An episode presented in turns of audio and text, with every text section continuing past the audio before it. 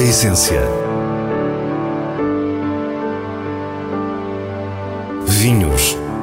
Gastronomia. Gosto. A essência tem a autoria da revista de vinhos A Essência do Vinho, com Célia Lourenço.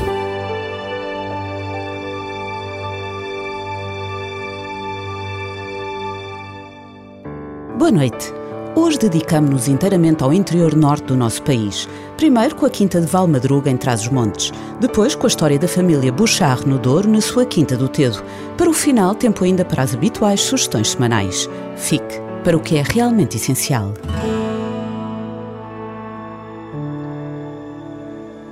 Região escondida do mundo por uma orografia austera de montanhas e vales profundos, Trás-os-Montes é um diamante por polir que aos poucos vai sendo descoberto.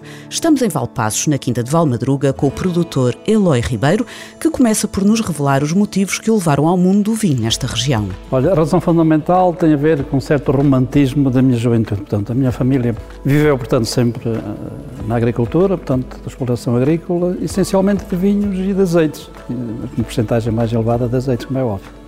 E depois, por, por, porque não queria vender aquilo que herdei, parte do que herdei, eh, comecei a desenvolver este projeto e, portanto, aqui há 10 anos esta parte, eh, comecei também a aumentar, digamos assim, o património, o património eh, de oliveiro, de vinhas, essencialmente, e, e também a, a fazer plantações novas.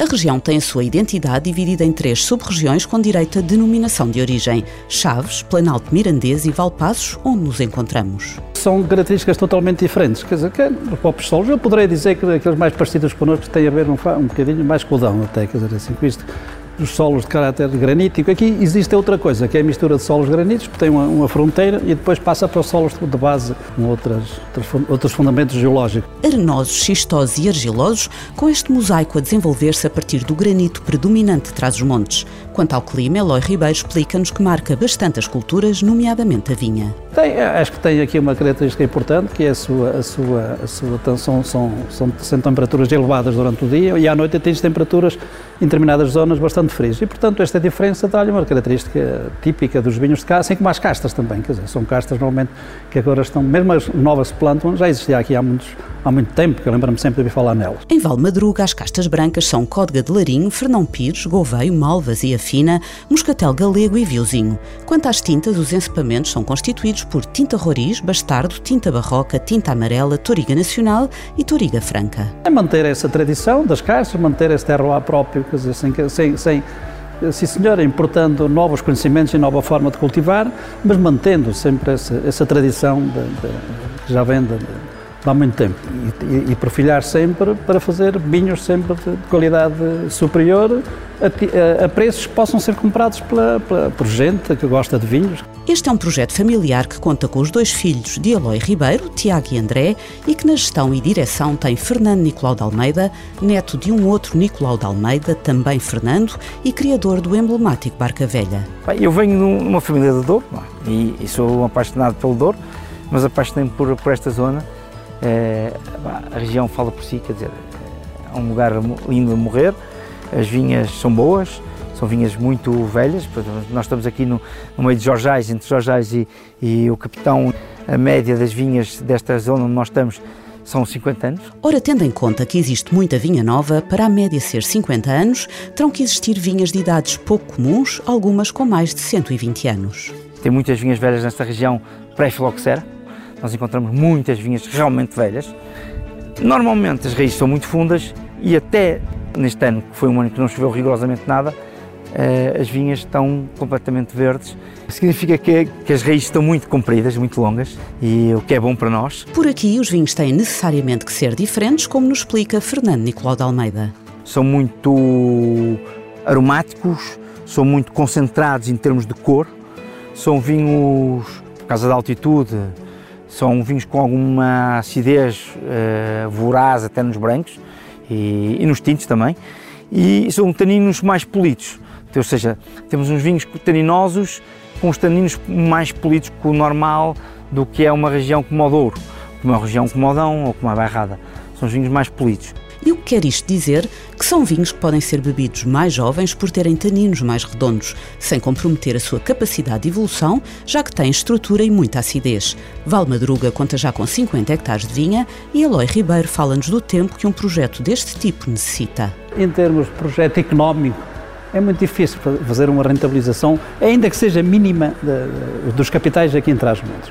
A propriedade é pequena, repare, eu neste momento devo ter à volta de 400 e tal hectares. É evidente que já tinha, já tinha no, no início logo 150 hectares, mas tenho ido comprando sempre juntando isto, portanto, tem que haver uma resiliência, que é a palavra hoje que está em voga, mas tem que haver esta aposta, quer dizer, uma aposta com distância. Não se pode, não se pode fazer uma propriedade grande de 500 ou 1000 hectares, tem que demorar 30 anos ou 40 anos com um projeto integrado de, de, vinhos, de azeites, de amêndoa, que também estamos agora a realizar, e também no, é no turismo, quer dizer, devagar, mas que é preciso também acrescentar esse, esse valor. A Quinta de Valmadruga está num momento-chave da sua história. Joana Pinhão na Enologia, com um novo olhar sobre este património, projetos de recuperação de uma ruína para um hotel. Eloy Ribeiro diz-nos na despedida que segue um caminho sólido, assente na incrível diferença de Trás-os-Montes. Acho que é apostar nesse, nesse nicho de mercado, porque nós, perante o mundo, perante, não é preciso ir muito longe, perante a Espanha e perante esses países não somos nada em termos de vinho. Agora, temos coisas diferentes deles.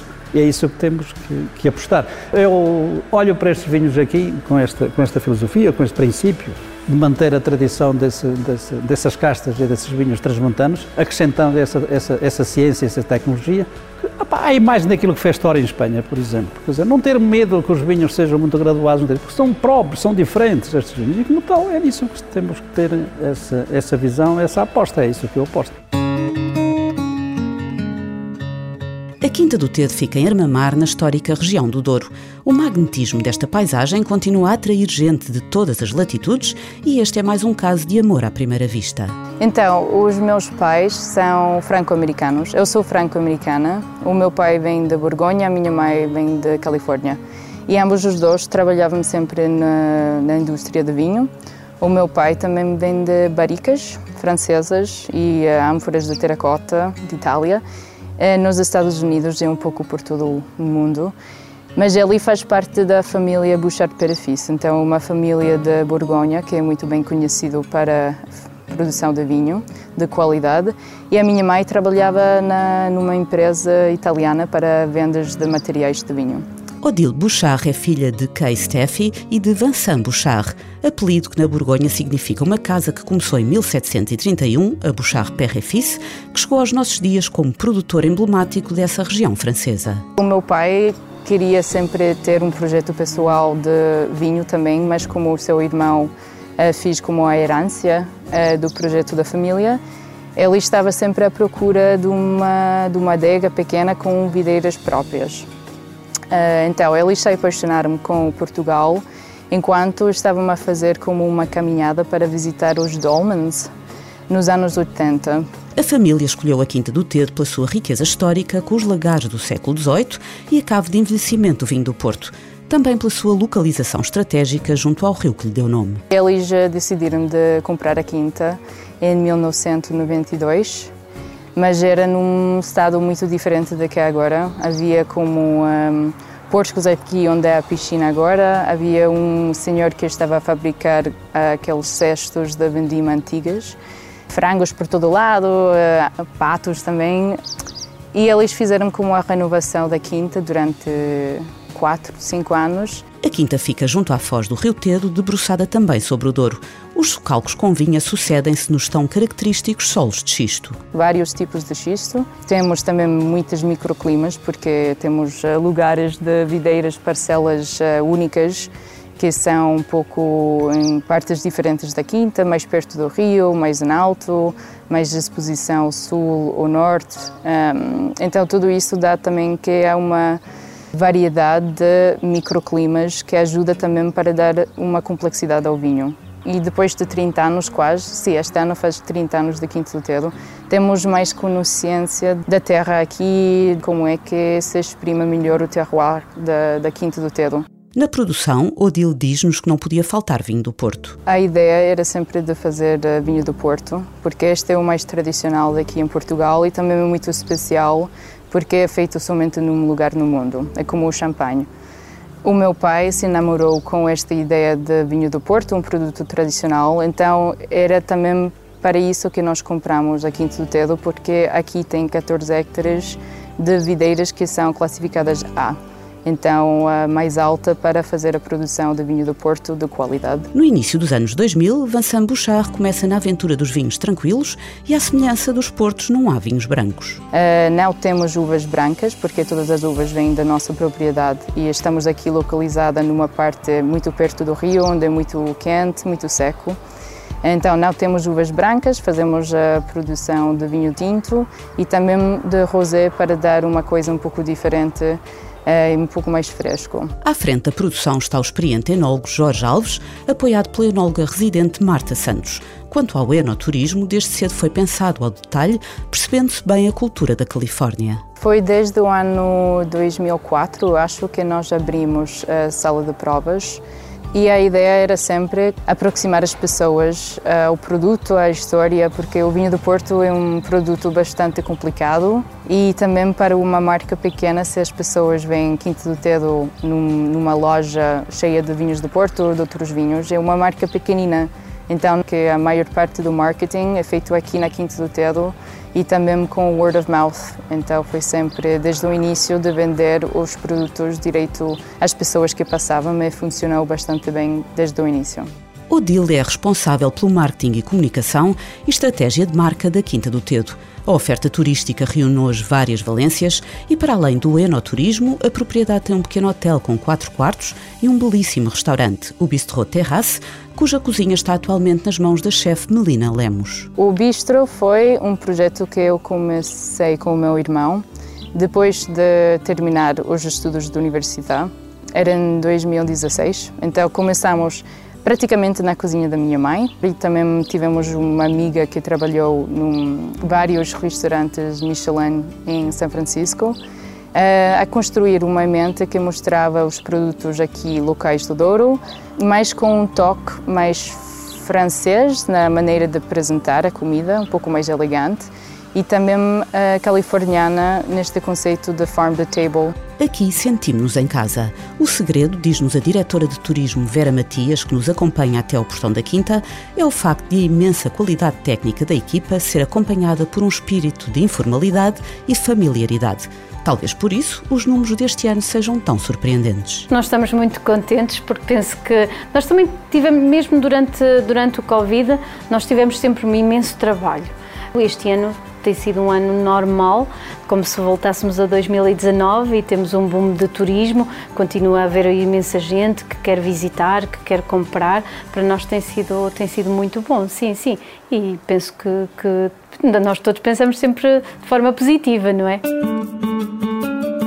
Agora, o diretor da revista de vinhos, Nuno Pires, fala-nos das suas escolhas desta semana com os selos altamente recomendado e boa compra da revista. Rola Pipa Terroir Vulcânico 2020 é produzido pela adega cooperativa do Pico, a partir das castas Verdelho, Tarrentas do Pico e Arintos Açores. Um branco cheio de maresia e algas, vigoroso, salino e ácido, com verdadeiro caráter atlântico. Um vinho altamente recomendado. Marel 2019 é um tinto de Alentejo que reúne um lote de Alicante Boucher, Aragonês, Trincadeira e Toriga Nacional. É um vinho elegante e seco, com aromas de compota e notas fumadas com bom corpo e final surpreendentemente fresco. Tem vocação para a mesa e é uma boa compra. E assim nos despedimos. Para a semana, à mesma hora, teremos mais vinhos e muitas histórias contadas por quem os faz. Tenha uma boa noite.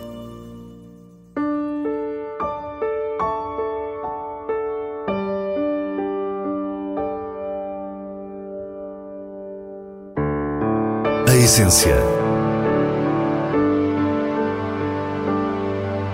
vinhos, gastronomia, gosto.